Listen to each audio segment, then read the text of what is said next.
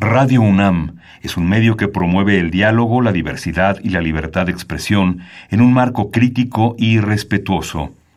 Los comentarios expresados a lo largo de su programación reflejan la opinión de quien los emite, mas no de la radiodifusora. Radio UNAM presenta Al compás de la letra. Al compás de la letra. Un programa conducido por María Ángeles Comezaña.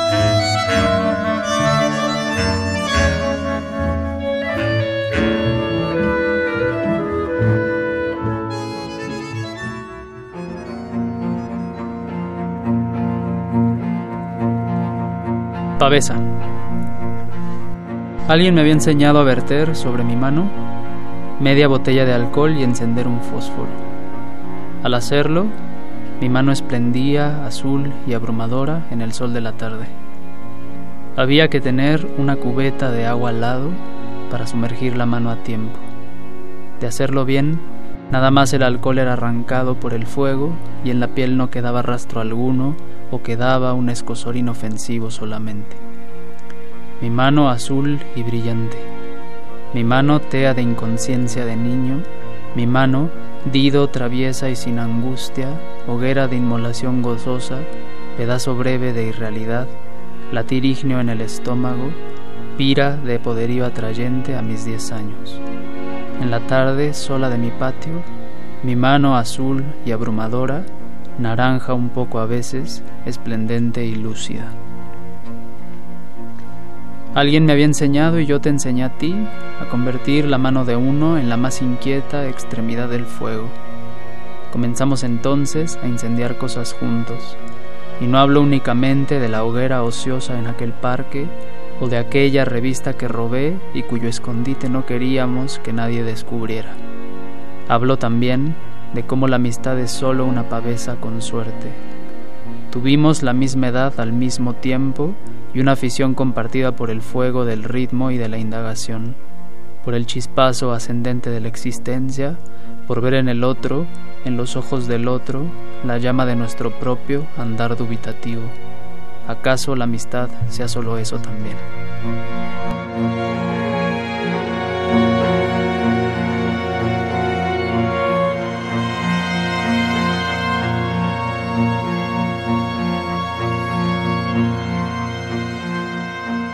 Queridos amigos, estamos con Emiliano Álvarez. Acabamos de escuchar un poema, un poema eh, espléndido, interesante, complejo, eh, complejo como el agua que, es tan simple, de este poemario que se llama Solo esto, que ganó el, el premio de poesía joven Elías Nandino, ¿verdad? Sí, el año pasado. El año pasado. Así que bienvenido, Emiliano. Estamos haciendo un programa grabado que, que bueno, nos da mucho gusto tenerte entre las voces de Al compás de la letra. Y yo desde aquí saludo a todos mis amigos que nos están escuchando, saludo a desde luego a Azucena, a Nayeli, a Luis, a Francisco, a Esther Valdés, a Ramiro Ruiz Durá, a todos aquellos que nos que, sabemos que sintonizan con este programa porque les interesa la poesía y este es un espacio que Radio UNAM tiene justo para la poesía y para sus creadores. Yo empecé a leer este libro, Emiliano, eh, y realmente pensé que iba a encontrarme con, con, con Aristóteles, con un hombre eh, de mucha edad. Y te veo tan joven, te veo aquí frente a mí tan joven y realmente me conmueve y me emociona eh, este, este poemario, esta manera de organizar tus, tus estrofas, de, de, casi siento que hay una investigación a lo largo de toda esta, de este larguísimo aliento de tu, de tu libro, de tu poema, que es un poema en cinco, en cinco partes, ¿no, Emiliano? Este en concreto, el de Pavesa, son, son seis partes. Seis partes, en seis partes. Sí, eh, el libro está compuesto por tres secciones. En la primera y en la última, en la primera y en la tercera, son eh, cuatro poemas en cada una o algo así, o tres y cuatro. Y cada uno de esos poemas está dividido en, en seis a excepción de dos, uno que tiene cinco y uno que tiene ocho partes. Son, pero son como modulares, o sea, son poemas seccionados, no es un solo flujo, digamos, cada poema. Muy interesante, hay que leerlo y releerlo. Hay aquí cosas que se nos quedan así como en la piel, em, con las que nos identificamos definitivamente. Eh, pasa algo con la poesía y con los poetas. Uno siempre hay un misterio cuando uno abre un libro de poesía y no sabe quién lo escribió, más que su nombre, ¿no? Eh, y en este misterio uno inventa historias. Yo de pronto pensaba, será una biografía, será, habla de la infancia, pero después habla de muchas otras cosas a lo largo de toda una existencia, habla de la muerte, en fin, eh, habla de una relación. Uno quiere inventarse una historia porque a uno le conviene para entender y para poder eh, navegar en el río de la poesía, en el río de tus letras, Emiliano. Quiero, quiero pensar eh, en fin, quiero preguntarte muchas cosas en ese sentido. Eh, eh, serían preguntas como ¿desde cuándo escribes?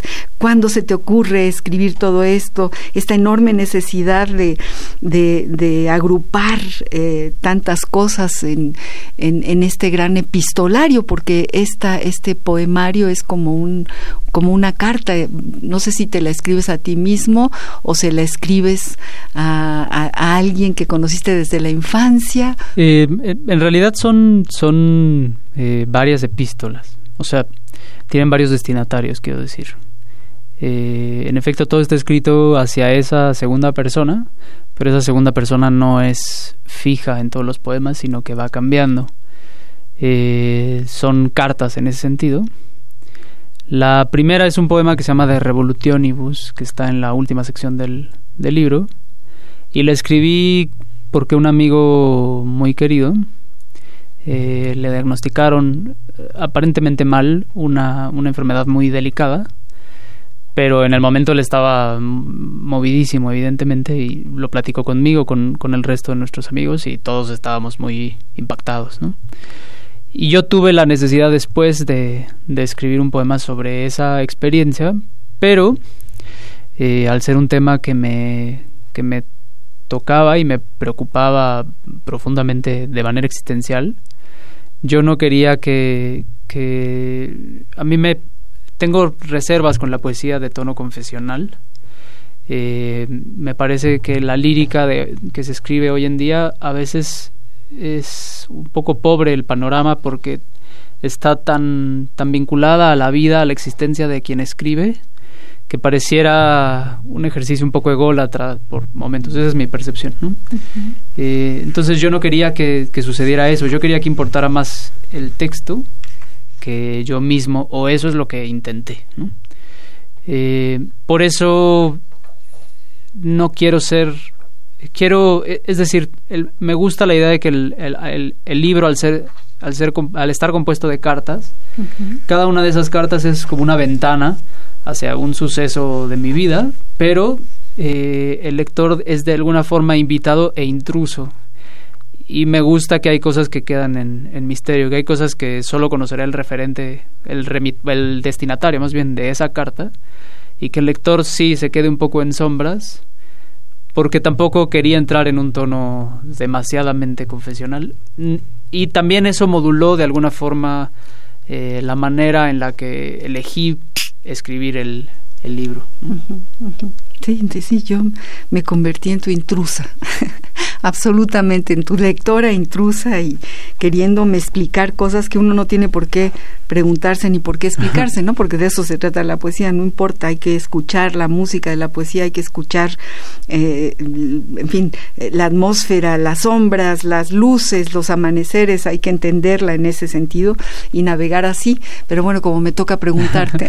no, está muy bien. Entonces a mí me, por ahí yo leí Revolución y ahorita me la, me la lees si eres tan amable en tu libro, esta, este poema del que acabas de, hablar. Eh, sí, si quieres te leo el primer fragmento porque es, es un poema largo de Revolutionibus.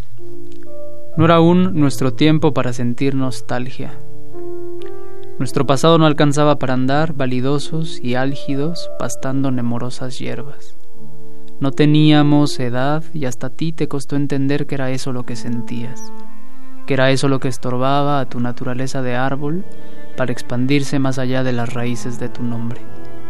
Una piedra es la encarnación más sólida de lo nostálgico, pero tú y yo jamás hemos creído en conclusiones a priorísticas, en oráculos de café. Así veía tu debate entre escalar, nubarrón engordado, piedra volante, y acaso ser lluvia, corriendo el riesgo de la dilución, o continuar, anclada piedra a la tierra, a su constante geología, a su inicio en el mundo, al perfume de la riqueza evaporado ya pero embriagante como fantasma, al inquietante alcohol del estrógeno tímido andando en tu garganta adolescente. Ay, es Padrísimo poema. Muchas gracias. Padrísimo. Así empieza, son seis partes, ese es solo el primero. Bueno, estamos apenas calentando motores. Yo todavía no les he leído la pequeñísima semblanza que me mandó Emiliano. Luego yo quise eh, meterme a internet como una intrusa para ver si, si se decía algo más de este joven poeta espléndido. Pero bueno, les cuento amigos que Emiliano Álvarez nace en la Ciudad de México en 1987. Es poeta, es ensayista. Eh, de hecho, leí un ensayo espléndido que haces sobre David Huerta, sobre un poemario de, David. Ha sido becario de la Fundación para las Letras Mexicanas y del FONCA. Desde 2011 es subdirector de la Diéresis, editorial artesanal.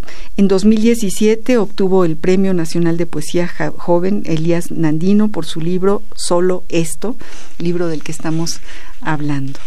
A ver, Emiliano, Cuéntanos eh, en, tu formación, estudiaste letras, eh, fuiste a, la Facultad de Filosofía y Letras. De... Sí, yo estudié letras, la licenciatura en letras. ¿En la UNAM? Eh, en la UNAM, sí. Y el año, no, este año me gradué de la maestría en letras, en letras españolas porque mi tesis es sobre el Quijote. Ah, mira, qué maravilla. Sí, tuve el, el enorme privilegio además de trabajar con con Margit, Margit Frank. Uf, no, pues ya me puedo imaginar. Sí, inmenso privilegio. ¿Y qué tal el prólogo de, de, la, de la última edición del Quijote? Qué maravilla de Margit Frank. Ah, la que publicaron aquí. La que publicaron aquí en México, sí, es fantástica. Yo, mi hijo también eh, estudió letras, y ya estudió el doctorado y fue alumno de Margit Frank. Entonces, bueno, tengo referencias muy claras de la maravillosa maestra que es Margit Sí, es, es una de las joyas vivas de este país. Así es, así es. Emiliano, ¿y desde cuándo escribes poesía? ¿Cuándo empieza tu eh, transcurrir? Eh, habré empezado a los de adolescente, yo creo, sí, 15 años. eh, sí, sí, creo que le doy más importancia a, mi a mi carrera como lector tal vez en ese sentido que cuando empecé a escribir eh, además seguramente eh, empecé a escribir imitando ¿no? Este, me acuerdo, sí, a los 15, 16 años escribí algunos sonetos, cosas así, que ya ni conservo, ¿no? Pero más o menos por ahí. Y luego entré a la, entré a la facultad, paralelamente entré a, la escuela de SOGEM, que en ese momento estaba activa. no, no me quedé, me quedé un semestre nada más. Y luego eh, me salí de SOGEM, seguí en la, en la facultad, pero también después dejé un poco en pausa siempre seguí con una o dos materias, pero dilaté un poco mi, mi estancia como pasante de licenciatura. Y mientras fui eh, becario de la Fundación para las Letras Mexicanas, que fueron dos años. ¿Con David? ¿David fue quien, quien te guió? No, El, el, tutor de poesía era Antonio del Toro. Antonio, nuestro querido Antonio, que le mandamos un gran beso y un abrazo enorme. Lo queremos muchísimo, muchísimo. sí, este, él fue él fue mi tutor ahí en la fundación. Ajá. Y este y la fundación fue una experiencia muy importante en mi vida porque eh, es un eh, es una cosa un poco extraña. Es una casa donde hay cubículos y los cubículos los los ocupan eh, jóvenes escritores que este, estamos buscando pues sí una formación y pude, gracias a esa beca, dedicarme de lleno dos años a, escribir. Y eso determinó en buena medida lo que después pude ir eh, escribiendo, ¿no? Este libro tiene que ver con el ejercicio No lo escribí en la fundación. de la fundación, ¿no? Eh, fue el primer poema lo escribí ya saliendo, creo que el primer poema es de 2013 y el último de 2017. O sea, fue un libro que se fue escribiendo a lo largo de cuatro años es después de haber estado en la fundación, pero sí, digamos, como, como espacio de formativo fue muy importante. Eh, has mencionado un par de veces a David Huerta, que es eh, un adorado maestro mío, un gran amigo además, y este él fui su alumno en la en la UACM daba un seminario y yo me metí de colado y luego en la UNAM este cuando entró a dar clases y también fue una experiencia fabulosa, y además ha sido un, un, enorme privilegio estar cerca de él siendo su lector porque desde antes de conocerlo lo leo y lo admiro no, ya me imagino eh, todo lo que te quisieron y te quieren, tanto David Huerta como Antonio del Toro, porque suelen ser además de espléndidos maestros y eh, entrañables amigos de sus alumnos. La manera en que se expresa de sus alumnos David, bueno, es verdad, no puedo porque tengo a mis alumnos, porque necesito saber si, si les pasó algo en el terremoto, no puedo ir porque, porque mis alumnos van primero, ¿no? Entonces es una sensación así de, de gran tutor, de gran maestro, maestro padre un poco, ¿no? Un tipo formidable, verdaderamente maravilloso. Yo lo, lo quiero mucho, mucho y sí, leerlo eh, y, y estar cerca de él ha sido fundamental en, mi vida, sin duda. Eh, elegiste una palabra para que atravesáramos el programa y ya vamos tan lejos en el programa, aquí tengo a mi productora aquí al lado, que no nos hemos referido a la palabra eh, acaso, esa fue la palabra que tú seleccionaste. Y bueno, ya leímos este primer poema eh, y también el segundo en donde mencionas esta palabra y vamos al diccionario del español de México del Colegio de México a ver qué, qué nos dice sobre esta palabra, acaso. La ruta de la palabra. ¿Acaso? Diccionario del Español de México de El Colegio de México. ¿Acaso? Adverbio. 1. Tal vez, quizá, que no. ¿Acaso el recuerdo la entristecía? ¿Acaso estabas en el colegio? 2. Si acaso, si por casualidad, cuando mucho a lo más. ¿Y si acaso yo muero en la sierra? No puedo llegar más temprano, si acaso a las 7. 3 por si acaso, por si las dudas. No creo que venga, pero por si acaso te dejo su libro. Por si acaso, llévalo al doctor. 4. Sustantivo masculino. Azar, casualidad. La ruta de la palabra. Eso es lo que dice el diccionario del español de México de la palabra que tú elegiste, Emiliano. Eh, bueno, es un diccionario además eh, formidable. Y este... Yo siempre digo que por ahí se cuela la poesía siempre, aunque digan que son cementerios los diccionarios, yo creo que no, dependiendo de quién los haga, ¿no? Ya hay un caso bonito porque eh, Francisco Segovia, el gran Eso es lo que yo iba a decir, ahí está, ahí está, Pancho, ahí está Pancho Segovia y entonces aquí lo leemos siempre, siempre, ahí, es ahí metió la mano Pancho Segovia, ¿no? sí, escogí esa palabra porque el, el libro tiene un título muy contundente, ¿no? Solo esto pero cuando se transcurre en, en la lectura del libro, eh, queda claro que ese solo esto es engañoso, al menos como está planteado aquí, porque, por ejemplo, se verá que varias veces dice, ¿acaso la amistad sea solo esto? Pero al decirlo cuatro o cinco veces, ya no queda claro qué es. No puede ser solo esto que se está diciendo si después se me dice y antes se me ha dicho que también es solo esto. Pero justo está acompañado por la duda, ¿no? El acaso sea solo esto el acaso, ¿no? Porque sí, prefiero la duda a la, a la afirmación categórica, ¿no? Y, tu libro tiene muchos acasos. Sí, muchísimos. muchísimos. ¿eh? ¿Acaso escribí yo este libro?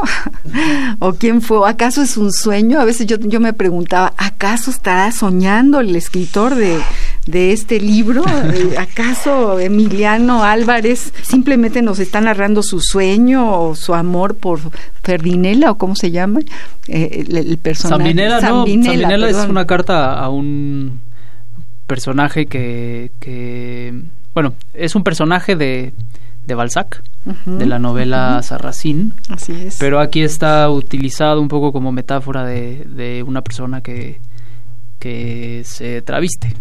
Un travesti. Pues sí, es una carta a, a, ese personaje. A ese personaje. no, bueno, es muy interesante. Eh, yo tengo montones de papelitos, no, no nos da tiempo de, de leer todo. Mira, eh, tengo aquí anotado el que tú leíste, tuvimos la misma edad al mismo tiempo. ¿Este fue el que acabas de leer? No. Ese nos lo saltamos, es parte del primer poema de Pavesa. Es parte del primer poema de Pavesa, que es precioso. Tuvimos la misma edad al mismo tiempo y eso suena a obviedad y a vacío, pero en el fondo, si vemos como absurda esa verdad tan simple, se parece a rehusarnos a aceptar que nuestra vida no es más que el movimiento que raspa lija contra fósforo la misma edad, al mismo tiempo, y la suerte de haber aprendido la existencia del otro. Esa mano incendiada de niño estrechó la tuya y entre ambas construyeron la homeostasis de una hermandad en todo parecida a la entereza de esa cadena ácida e inabarcable que sostiene nuestro aliento. Hermandad nacida por una coincidencia, acaso más extraña que la de haber nacido con el mismo nombre después de nuestro nombre. ¿Acaso? ¿Acaso sí? ¿Acaso? Eh, eh, siento que la estructura de este poemario está muy pensada no sé si me equivoco. Em, me, encanta incluso el, el, apoyo que nos das a los lectores con tus notas. Es muy raro encontrar en un libro de poesía al final unas notas del autor. Sí, es algo que le aprendí justamente a, Pancho Segovia. ¿Sí? Él, lo hace muy generosamente en, varios de sus libros. Ajá. En eh, Tierra Roja, bueno, no se llama Tierra Roja el libro, pero incluye Tierra Roja, no recuerdo ahora el nombre. Eh, lo hace en un poema que editamos en la diéresis, que se llama El Quinto Sol, que es un poema impresionante. Es el último, ¿no? Uno que hace poco escribió. sí, hace poco y lo subieron creo que a Descarga Cultura. El Quinto Sol es este... al, Quinto Sol. al Quinto Sol es esta editorial que, que es muy artesanal, que tiene papel de algodón. Sí, esa es que Es una belleza. Es, la editorial que dirige mi esposa y que ah, qué bonito. hacemos juntos. Y ustedes hacen esos libros, fantásticos. Sí. yo, yo vi ese libro de... incluso Pancho lo leyó en un taller o una tertulia antes de que se publicara y nos comentó que lo iban a publicar ustedes. Pues sí, somos los, los felices editores de ese libro. Sí, sí, sí. Y me pareció, sí, un, un, un acto de comunión o de convivio, de compartición con el lector, ¿no? De compartir esas referencias que, pues, en mi caso son consubstanciales, algunas eh, que, que, determinan algunos versos, algunas estrofas, algunos fragmentos, y que me parecía, sí, rico eh, anotarlos, ¿no? Es fantástico y, a los lectores nos ayuda muchísimo. Yo siempre leo con un diccionario al lado, eh, me importan mucho los diccionarios y, en este caso leí tus notas, dije, ah, qué maravilla, ¿no? De dónde vienen las citas, eh, la cantidad de autores que, que, vas siguiendo y de palabras nuevas que yo no conocía y que anoté al calce de, tus páginas. me pareció muy, muy interesante y me, me hizo pensar, bueno, en tu eh, formación como académico, porque eso tiene que ver también con una formación como académico. Sí, puede tener que ver. Digo, en la carrera llegas y el primer día te dicen que si quieres escribir estás en la carrera inadecuada, pero yo creo que eso es falso. Yo creo que es una manera pobre de ver eso decía... la labor académica, o sea, que, que puede ser eh, muy enriquecedora también para pues para la creatividad, ¿no? Es todo un proyecto, esto es, esto es, es, es como un camino por tus autores. Sí, eh, yo tengo muy presente una frase de Lukács que habla de la literatura y el arte no solo como vivencias intelectuales, sino como vivencias emocionales. ¿no? Y pues sí, a mí cuando leo algo que me, que, me entusiasma, que me importa, que me, que me fascina, pues sí, lo vivo como una experiencia emocional y no no son cosas planeadas, sino que estoy indagando mediante el poema en un tema y esa referencia me surge de alguna forma espontánea, pues, o, de mi memoria viene esa, esa referencia y la busco la manera de incluirla, de metaforizarla, de hacer una imagen, de construir una imagen con base en eso y, y pues no sé, me gusta el, el resultado. Sí, sí, sí, nos haces ver que la poesía pues es un trabajo es un trabajo intelectual serio, eh, es, es sí eh, un impulso, de pronto suceden cosas y, y, a quienes les interesa escribir poesía, eh, esas cosas se traducen en palabras, en textos, en, en enunciados, en fin, en aforismos, ¿no? Acabamos de leer el, libro de aforismos de Antonio del Toro, que es maravilloso, pero en fin, esto tiene, es, todo un camino, todo un camino que, que vas, que, que, que va, por el que vamos nosotros siguiendo tu, tu intención intelectual en torno a la, a la, poesía que quieres mostrarnos, que quieres darnos a conocer. Y, y, me parece toda una investigación. Yo creo que estuviste mucho tiempo pensando en estos poemas. Pues te digo que, que, el libro, aunque no es muy extenso, son menos de 100 páginas, son 74. 74. Eh, lo escribí a lo largo de, sí, de cuatro años más o menos los poemas fuertes del libro, creo, o sea, los, los que más me importaron, me importó escribir son los de la primera y la última sección.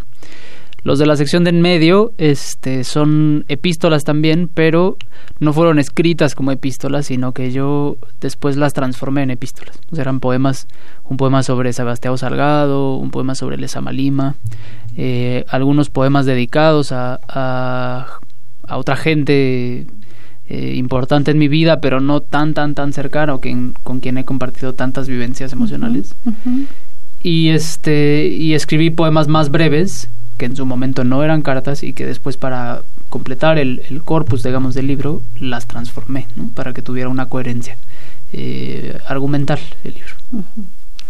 Ay, Emiliano, pues qué interesante y qué, qué, qué, gran emoción para nosotros tenerte en el programa de Al Compás de la Letra. Y leerte, leerte, formas parte ya como de, de, de, este grupo de poemas que hay que seguir leyendo, hay que releer y hay que tener cerca, porque descubres, nos descubres muchas cosas, nos pones muchos espejos, nos miramos en tus poemas, están muy bien hechos, realmente son poemas muy, muy bien hechos muy dibujados, muy y al mismo tiempo muy espontáneos, al mismo tiempo no pierden la frescura. abro un paréntesis en lo que acabas de decir, eh, que decía Huberto Batis, por cierto, Huberto Batis que acaba de fallecer y que también que queríamos muchísimo. Él decía eso, les decía a sus compañeros, ¿alguien quiere ser escritor aquí? ¿Alguien quiere ser poeta? Eh, en sus primeras clases, entonces levantaban la mano dos o tres despistados, pues sálganse porque, porque los que quieren ser poetas no tienen que venir a estudiar la carrera de, de letras. Y yo también creo como tú que es pues que no es tan cierto. Sí, yo creo que no. yo creo que no. O sea, puede ser que no, pero puede ser que sí. Conozco a muchos. Eh, nosotros teníamos un taller espléndido en la Facultad de Economía, taller de creación literaria que daba el maestro, el maestro José Ángel Leiva. Era, duró más de, más de 10 años. Y mucha gente de filosofía y letras iba al taller de Leiva muchos, la mayoría de los de los eh, jóvenes y participantes que llegaban al taller venían de filos, porque en filos no hay talleres. Sí, es es, es, algo raro, ¿no? Hay un error ahí, porque ha habido talleres maravillosos, pero ahora ya no hay. sí, ahorita en este momento creo Ustedes tendrían que hacer un taller de, de creación literaria en filosofía, hay que proponérselo a Mariana o a quién se lo proponemos. Alguno de los picudos que abren puertas para esas maravillas, ¿no? Yo creo que sí es muy importante. Sí, yo quien lo dé, pues, quien lo dé, claro. Sí, es, es, una manera también de enriquecer, yo creo, la academia eh, y de tender puentes entre academia y, creación, que yo, insisto, no creo que estén en lo absoluto peleadas, ni mucho menos, sino más bien deberíamos de replantearnos porque, porque las insistimos en separarlas tanto si nunca es mejor un texto académico, crítico, cuando está, está muy bien escrito, ¿no? nunca es más emocionante que cuando está bien escrito. claro, claro que no. Por ejemplo. Vamos a ir a una pausa musical guapachosa, mi querido Emiliano. Vamos a escuchar a Celia Cruz.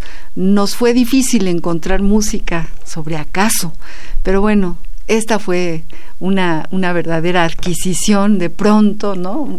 Nos, nos topamos con Celia Cruz, vamos a escucharla.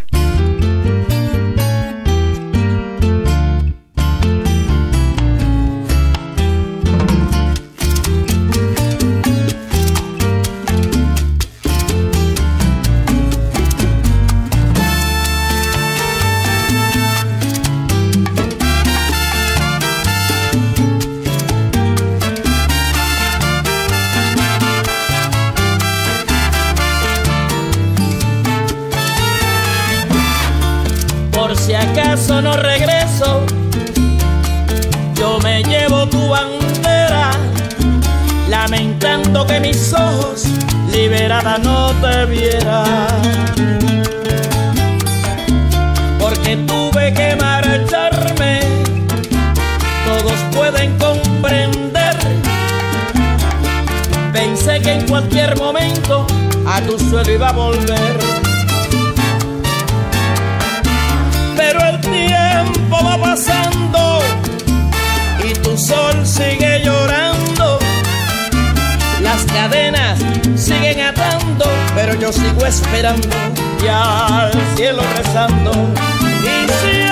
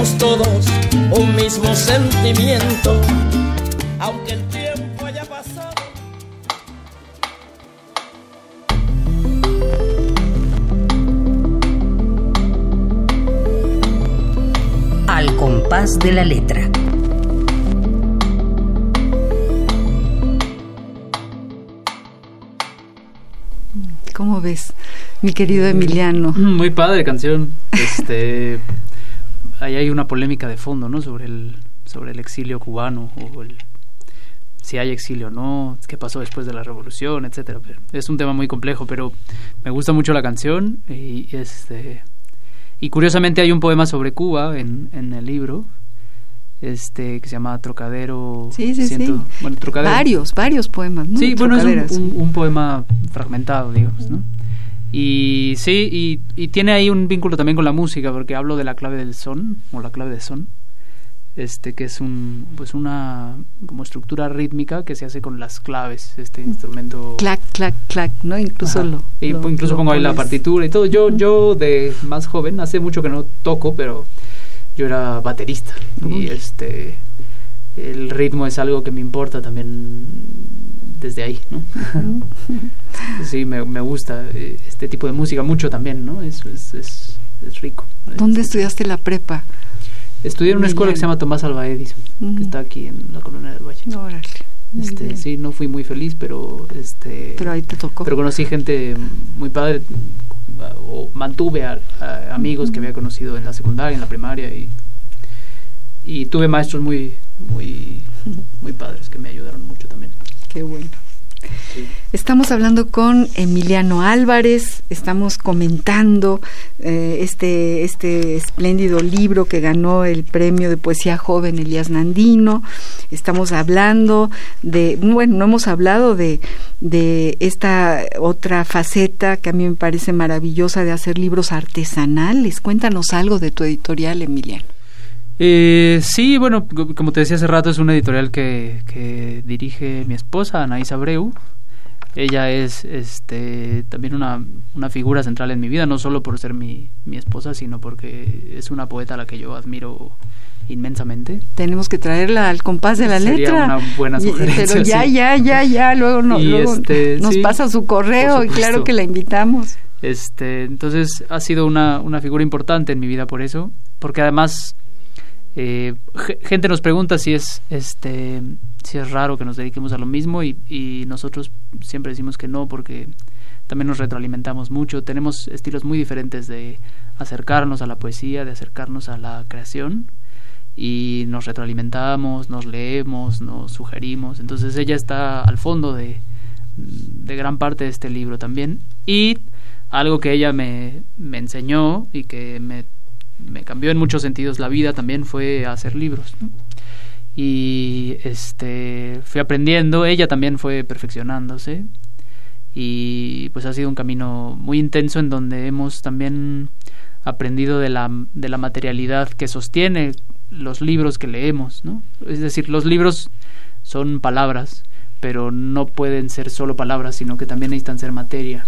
Son objetos, ¿no? Son objetos. Entonces, los, eh, tratarlos como objetos, a partir del objeto tratar de que el objeto diga otras cosas que el texto no dice o que apuntale lo que dice el texto o que soporte de otras maneras lo que dice el texto. Es el recipiente, imagínate, ¿no? Es acariciar lo que lo que vas a poner ahí. Y nos ha permitido hacer libros de artista, más ella, ella se ha dedicado más a eso, pero también yo he, ideado algunos en donde tratamos que el, que el objeto sea parte fundamental de la pieza, se vuelve una obra de arte conjunta. ¿Y cómo hacen? ¿Ustedes tienen, tienen máquinas? Eh, ¿Ustedes imprimen? O sea, imprimimos, no imprimen ¿Ese no es manual? No, pero, tienes una impresora, en el, tienes un taller con, una, con un plotter. Sí, y tenemos también un rol de pruebas en el que imprimimos algunas cosas con tipos móviles.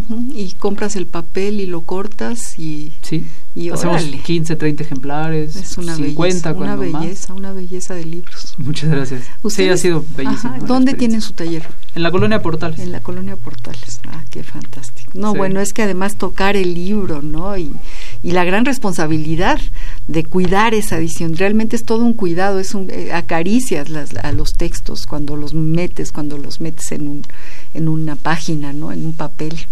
sí, claro, sí, es una, es una experiencia de lectura distinta. Cuéntanos de los autores que han sido publicados en, eso, en esa editorial. Eh, pues ya hemos mencionado algunos. Eh, David, Segovia, Francisco David, Segovia, David también. David Huerta, Francisco Hernández, este, otros poetas eh, jóvenes de algunos publicamos su primer libro, como José Luis Rico, que es un poeta al que yo admiro muchísimo, es de mi generación. Este, tiene un libro muy interesante que se llama Jabalíes, que ganó el premio Francisco Cervantes Vidal, si mal no recuerdo. Em, tenemos también a la poeta norteamericana Robin Myers, una poeta fabulosa. Publicamos eh, poemas de Emily Dickinson en traducción de Hernán Bravo. Eh, Hernán Bravo Varela. Hernán Bravo Varela, unas traducciones bellísimas que luego aumentó y publicó en Bonobos también hace poco. Este, tenemos a Sor Juana, un, un, texto fascinante que se llama El laberinto en decasílabo con un pequeño prólogo mío. Este, hace tiempo publicamos unas décimas de Góngora impresionantes. Este, publicamos un, una, un poema de John Donne que se llama The Flea, la pulga, en una traducción doble con traducción de Gerardo Denis y de José Luis Rivas, una traducción de uno y otra traducción de otro, entonces puedes comparar las dos versiones, ah, etcétera. Sí, es un catálogo que ya va por los, no sé, 40, 40 y tantos títulos. Vuélvenos a decir el nombre de la editorial. La Diéresis. La Diéresis. y así nos encuentran en Arte, así para que la gente que nos esté escuchando vaya y los busque. y, dónde se compran esos libros? Eh, ¿Dónde los, distribuyen? Sí, en algunas librerías están. Porque son muy, muy pequeñas las ediciones, ¿no? Sí, muy pequeñas. Libros arte objeto, así. Sí, eh, si nos escriben a la diéresis editorial gmail.com. Ustedes pueden. Eh, nosotros les damos o los hacemos llegar o les decimos dónde conseguir los libros. Tenemos una sección que se llama epistolario. Y hablando de tu epistolario, pues vamos a ver eh, una, una carta de Rilke. Eh, vamos, a, vamos a ver qué, qué le dice a, a, este hombre, que, a este joven que quiere, que quiere escribir. Vamos pues a epistolario. Epistolario. Domicilio conocido. Viareggio, cerca de Pisa, Italia, a 5 de abril de 1903. Ha de perdonarme, distinguido y estimado señor, que haya tardado hasta hoy para recordar con gratitud su carta del 24 de febrero. Durante todo este tiempo me encontré bastante mal, abatido y presa de una postración de carácter gripal que me inhabilitaba para todo. Sepa desde luego que me causará siempre alegría con cada una de sus cartas Solo habrá de ser indulgente con mis respuestas, que quizá lo dejen a menudo sin nada entre las manos. Y es que en realidad, sobre todo ante las cosas más hondas y más importantes, nos hallamos en medio de una soledad sin nombre. Para poder aconsejar, y más aún para poder ayudar a otro ser, deben ocurrir y lograrse muchas cosas. Y para que se llegue a acertar una sola vez, debe darse toda una constelación de circunstancias propicias Solo dos cosas más quería decirle hoy. En primer lugar, algo acerca de la ironía. No se deje dominar por ella, y menos que en cualquier otra ocasión, en los momentos de esterilidad. En los que sean fecundos, procure aprovecharla como un medio más para comprender la vida. Empleada con pureza, también la ironía es pura, y no hay por qué avergonzarse de ella. Pero si usted siente que le es ya demasiado familiar y teme su creciente intimidad, vuélvase entonces hacia grandes y serios asuntos ante los cuales ella quedará siempre pequeña y desamparada. Busque la profundidad de las cosas. Hasta ahí nunca logra descender la ironía. Lo otro que yo quería decirle es esto. De todos mis libros, muy pocos me son imprescindibles. En rigor, solo dos están siempre entre mis cosas donde quiera que yo me halle. También aquí los tengo conmigo. La Biblia y las obras del poeta danés Jens Peter Jacobsen. Se me ocurre pensar si usted las conoce. Procúrese los seis cuentos de J.P. Jacobsen, así como su novela Nils Line, y empiece por leer el primer librito que lleva por título Mogens. Le sobrecogerá un mundo. La dicha, la riqueza, la inconcebible grandiosidad de todo un mundo. Permanezca y viva por algún tiempo en esos libros y aprenda de ellos lo que le parezca digno de ser aprendido. Ante todo, ámelos. Su cariño le será pagado miles y miles de veces.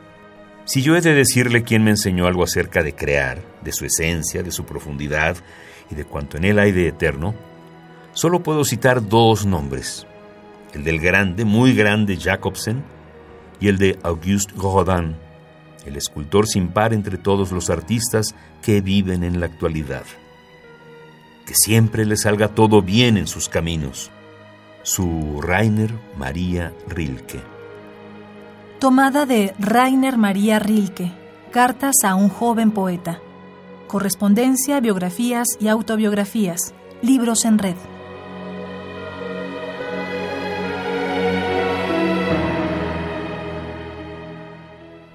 ¿Qué te parece esta Eh, carta de Rilke?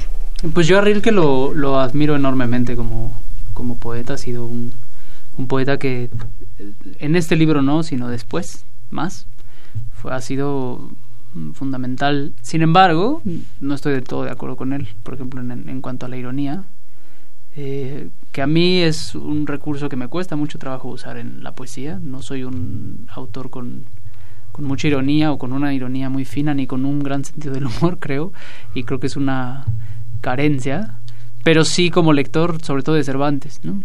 en donde la ironía es absolutamente eh, indispensable. Entonces, no sé, no sé si estoy de acuerdo con lo que dice sobre la ironía en este caso. Yo en creo que eh, le está le está contestando a este preocupado joven poeta en las cartas a un joven poeta le está contestando a esta preocupación le dice pues no no no es para tanto no Sí, puede ser. ciérrale pues yo No, creo que en ese sentido Me, suena, me resuena con su poesía, o sea, su poesía no es muy irónica, la poesía de Rilke, quiero No, decir. no. Es muy seria, ¿no? Muy este, espiritual, honda, y, y es monumental en eso, ¿no? un poco densa de pronto Densa, pero sí, sin duda, ¿no? sin duda Este, pero absolutamente genial, ¿no? Genial. No sé, es, es curioso nada más como a veces las cosas que pensamos dependen mucho también de nuestra personalidad, ¿no? De nuestro talante. De... Claro que sí. Eh, bueno, pues nosotros recurrimos a, a esta fuente literaria que sí me parece que es una fuente literaria, el- el- la- la- las cartas, eh, de- este epistolario que hemos tratado de, supuesto, de sí. ir de ir conjuntando a lo largo de ya más de 90 programas, ¿verdad? Ivonne, nuestra, le preguntamos, 90 poetas han venido Wow. por este espacio. Pues qué privilegio. Y, estar qué privilegio tenerte, Emiliano, y conocerte y leerte, leerte, que además ya me quedo contigo, es decir, yo ya, ya, ya soy dueña de estos poemas que, que leí con muchas ganas y, y, subrayé y además sí anoté muchas de las muchas de las palabras que no entendía y me fui a mi diccionario para saber de qué de qué estabas hablando, ¿no? Y sí, efectivamente siempre con mucha frescura, con hay una enorme cantidad de ternura que siento yo a lo largo de, tus poemas. y, están muy bien hechos. Podría pensarse que tienen un corsé y no, vuelan, ¿no? Son verdaderamente frescos, nos, nos abren una ventana. Eh, y hay mucho dolor también en este, en este poemario. Yo siento que hay mucho dolor y que hay, que hay una enorme verdad en todo lo que estás diciendo. Queridos amigos, estamos hablando con Emiliano Álvarez, estamos emocionados y, muy interesados en que nos cuente eh, este camino que lo ha llevado a escribir, a editar libros, a cuidar, a acariciar eh, poemas de otros en su editorial bellísima. Yo sí les recomiendo que, que la busquen, que vean estos libros. Es un privilegio tenerlos eh, en casa. Yo tengo varios de estos, de estos libros de ustedes y, creo que sí es, es un trabajo verdaderamente maravilloso. Emiliano querido, querido, queridos radioescuchas, vamos a escuchar una voz privilegiada, maravillosa, que además tenemos en el corazón porque la quisimos mucho, la voz de Betsy Pecanins cantando acaso, porque estamos en esta palabra, en esta ruta, la ruta del acaso.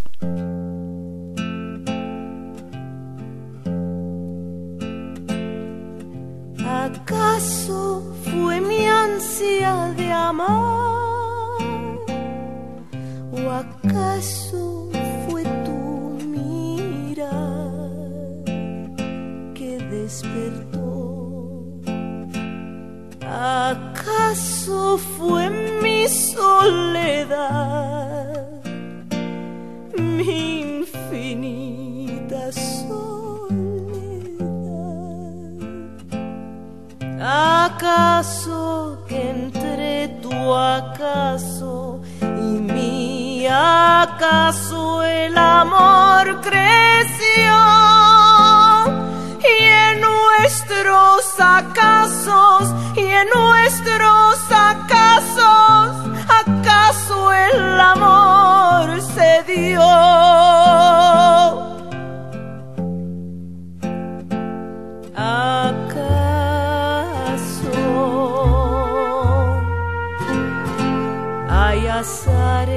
con fijos destinos. ¿Acaso estabas tú? ¿Acaso era yo al que ibas a encontrar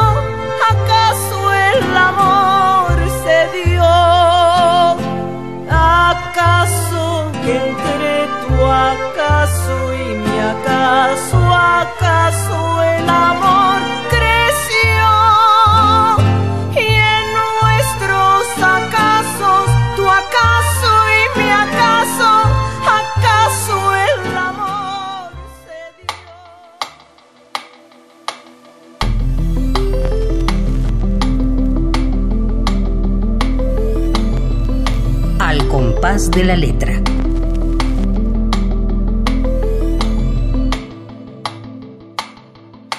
Ay, escuchar a Betsy Pecanins, qué maravilla. Nos llega al oído, nos llega al corazón. ¿Y cómo suena la voz de Betsy? ¿O cómo suena la palabra acaso en esta voz que está llena del alma de esta mujer tan querida que nos dejó hace poco, pero aquí está su voz, aquí está su música. Y bueno, sí, seguimos con las epístolas y a ti te interesan mucho las cartas porque tú escribes. Por, eh, eh, por, ahí decía un, una nota, una nota a tu libro decía el poemario está compuesto por epístolas en verso, un género que fue muy común en cierta etapa de nuestra tradición, pero que hoy no es muy frecuente. En una carta, las palabras ahí escritas tienen un destinatario en concreto. Al volverse poema, idealmente ese destinatario se vuelve múltiple si el poema funciona y entonces lo personal puede también volverse político comunitario. Es decir, eh, una vez que tú las cartas las escribes en, en, en, este poemario, bueno, me las escribes a mí, ¿no? Porque no, se vuelven común, común a todos, ¿no? Nos, nos escribes a, te escribes a ti mismo. Sí, eh, hay una, como te decía, una preocupación de fondo de eh, esto que en la, en la lírica Oden llama el imperio del yo. Este, es decir, que aparentemente lo, lo más importante es el poeta, ¿no? Eh, Oden sugiere para ponerle límites a ese imperio del yo usar las formas métricas. Este, porque nos obligan a pensarlo todo dos veces, dice. Este, y claro, a veces eh, se insiste mucho en la ideal libertad del artista, de eh, escribir sin trabas, sin restricciones.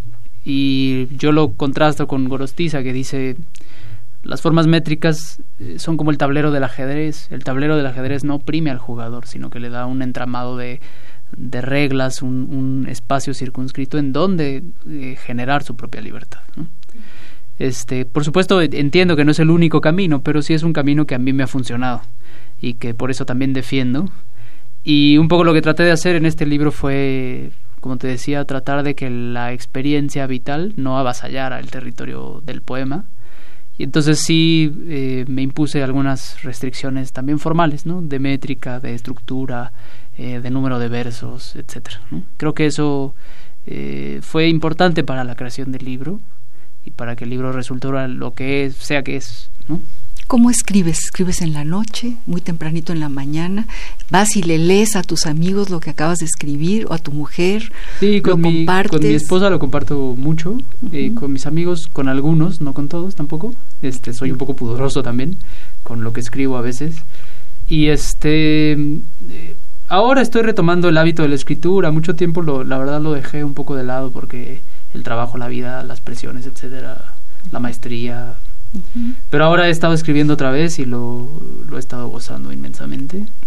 Sobre todo creo que por eso escribimos, o por lo menos escribo yo, ¿no? Porque lo disfruto, porque lo gozo. este, y pues sí, eh, no, no tengo horarios eh, tan fijos, sobre todo en la mañana, pero si ya me quedé clavado, igual le sigo. este, a veces el poema se queda uno pensando y en el camión, o este, cosas así, ¿no? Decía Angelina Muñiz que eh, eh, su hora eran las cuatro de la mañana. Ella se levanta a las cuatro y se pone a escribir y nada más a esa hora puede concentrarse y buscar las palabras. No, yo a mí no me pasa eso en general.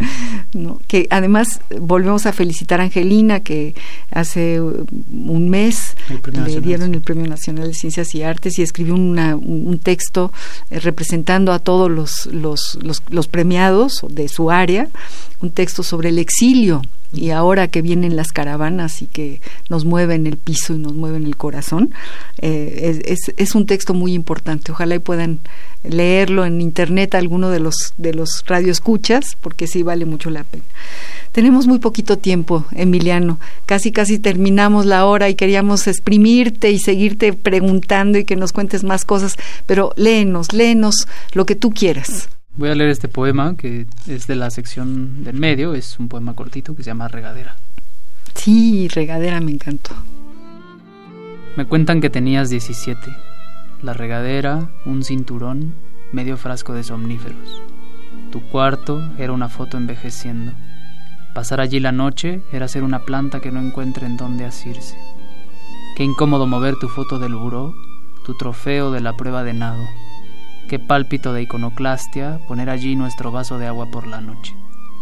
Tu madre nos recibió no obstante como si siempre hubiera sido ese cuarto el cuarto de visitas, como si allí no hubieras, sudado solo aquella tarde, la última prueba del arrojo, echado en esa cama que ahora nos acogía, blanda al lado del baño.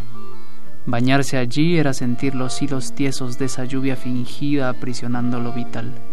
Pasar la toalla por el cuerpo mojado era como haber sobrevivido. Ah, qué bonito poema. Muchísimas gracias por la invitaón. De no, gracias un a ti, estar aquí. Muchísimas gracias por leer, leer, el libro con tanto cuidado. Lo leí con mucho cuidado y además lo voy a seguir leyendo. No, no, no me bastó una primera lectura. Yo, yo subrayé cosas. Eh, ¿Acaso lo que queda es solo esto, una absurda cobardía, un afán que no encuentra dónde asirse, un sonido de serruchos en el cedro y una plaga de termitas, un trozo de plática inconclusa, y luego tienes algo precioso. Yo, yo subrayé muchas cosas y, y bueno, no nos da tiempo de, de leerlas todas, eh, pero yo los invito a, a quienes nos están escuchando a que vayan a internet igual que yo y que busquen este libro, ¿cómo le pueden hacer? Está en, en todas las librerías Educal, cuesta 60 pesos. Ah, bueno, pues entonces, que es, mucho más fácil. de conseguir. han salido algunos poemas en, Tierra Adentro, en Nexos, en, otras revistas. este Allí los pueden encontrar también, pero el libro sí no es, no es caro y este la, edición está bonita además, creo que eh, hicieron un trabajo espléndido en el, en el Fondo Editorial Tierra Adentro, a quienes agradezco muchísimo la edición. Y este y pues nada, ahí. Ese librito tienes que hacerlo tú, con tu papel de algodón. Digo, urge, urge que hagas una edición de 15, 20, 30 libros. No, claro que es bonita, pero también hay que hacer la otra. Sí, tal vez más ah, adelante. Sí, sí, sí, hay que ponerla en, en, ese, en esas hojas maravillosas de papel de algodón. Y, y, bueno, Emiliano Álvarez nos ha acompañado y nos ha sabido a poco. Eh, creo que tienes que regresar. Vamos a traer aquí a tu esposa para que nos lea sus poemas, para que nos cuente de, la, de, de su trabajo como editora. Y bueno, queridos amigos, yo le agradezco muchísimo a Ivonne, mi queridísima productora, Ivonne Gallardo. Este ha sido un programa grabado. Siempre decimos que los programas en vivo tienen así como la virtud de que llega un duende al programa, algo sucede. Pero aquí grabado también llegó un duende. llegó contigo, Emiliano, y aquí nos lo dejas, llegó con tu poesía. Muchas gracias. Gracias a ti por estar aquí con nosotros. Muchas gracias. Gracias. Radio UNAM presentó Al compás de la letra. Al compás de la letra. Un programa conducido por María Ángeles Comezaña.